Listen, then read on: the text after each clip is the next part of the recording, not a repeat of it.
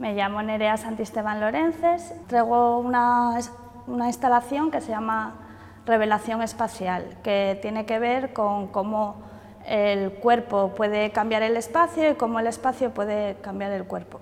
El día de la inauguración habrá un happening donde el público, bueno, y yo, eh, accionaremos la instalación y se va a modificar.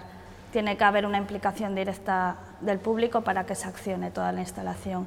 Y luego es procesual, va a ir cambiando.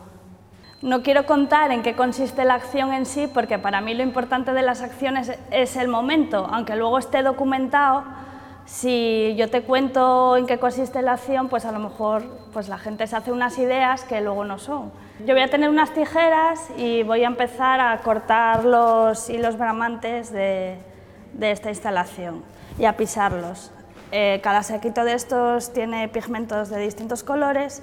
Voy a darle al público unos calcetines también que se va a poner y el público también va a cortar y va a manchar todo el espacio. Vamos a teñirlo todo y luego al finalizar la acción la gente se lleva los calcetines y la idea es que los coloquen en espacios eh, de nuestro entorno que de alguna manera ellos quieran visibilizar y entonces saquen una foto y nos la envíen para que se vean en la instalación.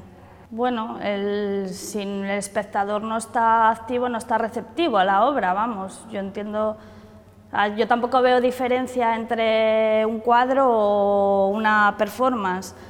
El espectador puede actuar igual, otra cosa es que no lo haga, pero la libertad de los cuerpos está ahí. Una cosa, tú puedes ver un cuadro y te puede apetecer tocarlo, otra cosa es que no lo hagas porque esté prohibido, pero claro, la gente que va a una performance ya está quizás más receptiva a, implicarse y de una manera más activa, más física, quizás, que en una exposición convencional, digamos.